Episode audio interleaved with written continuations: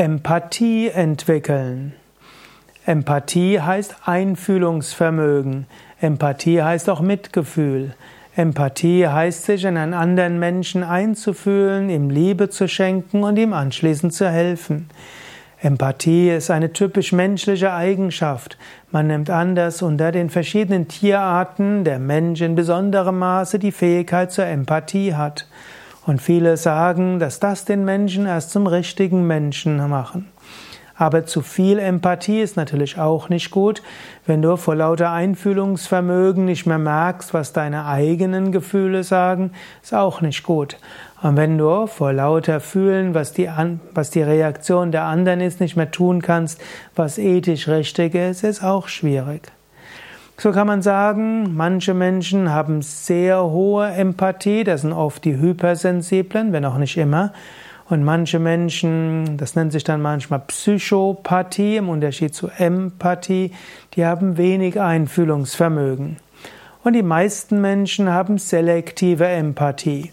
Nehmen wir als Beispiel jemand, der einen Hund hat, der kann, der hat ein großes Liebe und Mitgefühl mit seinem Hund und wird sich auch um den Hund kümmern. Und wenn dem Hund schlecht geht, wenn er hinkt und so weiter, ist das Mitgefühl da Menschen tun alles für ihren Hund. Aber Viele Menschen, die Fleisch essen, die haben gar keine Empathie zu den Tieren, die dadurch gequält werden, dass sie gerade essen.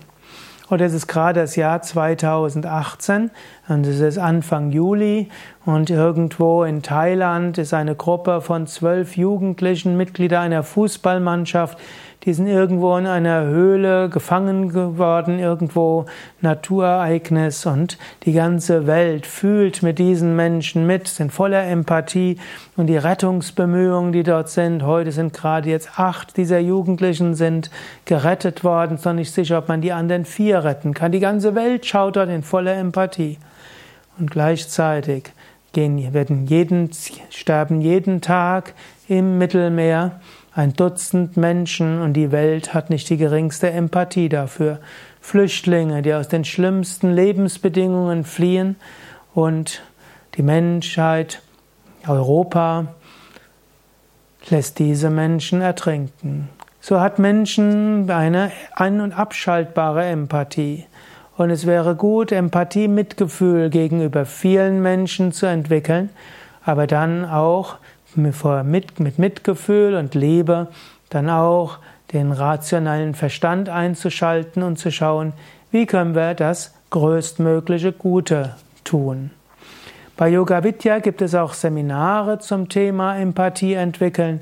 Die meisten Menschen, die Yoga üben, werden feststellen, dass durch den Abbau von Verspannungen, durch das Öffnen der Chakras und des Herzens und durch eine innere Freiheit die Fähigkeit, sich in andere Menschen einzufühlen, leichter wird.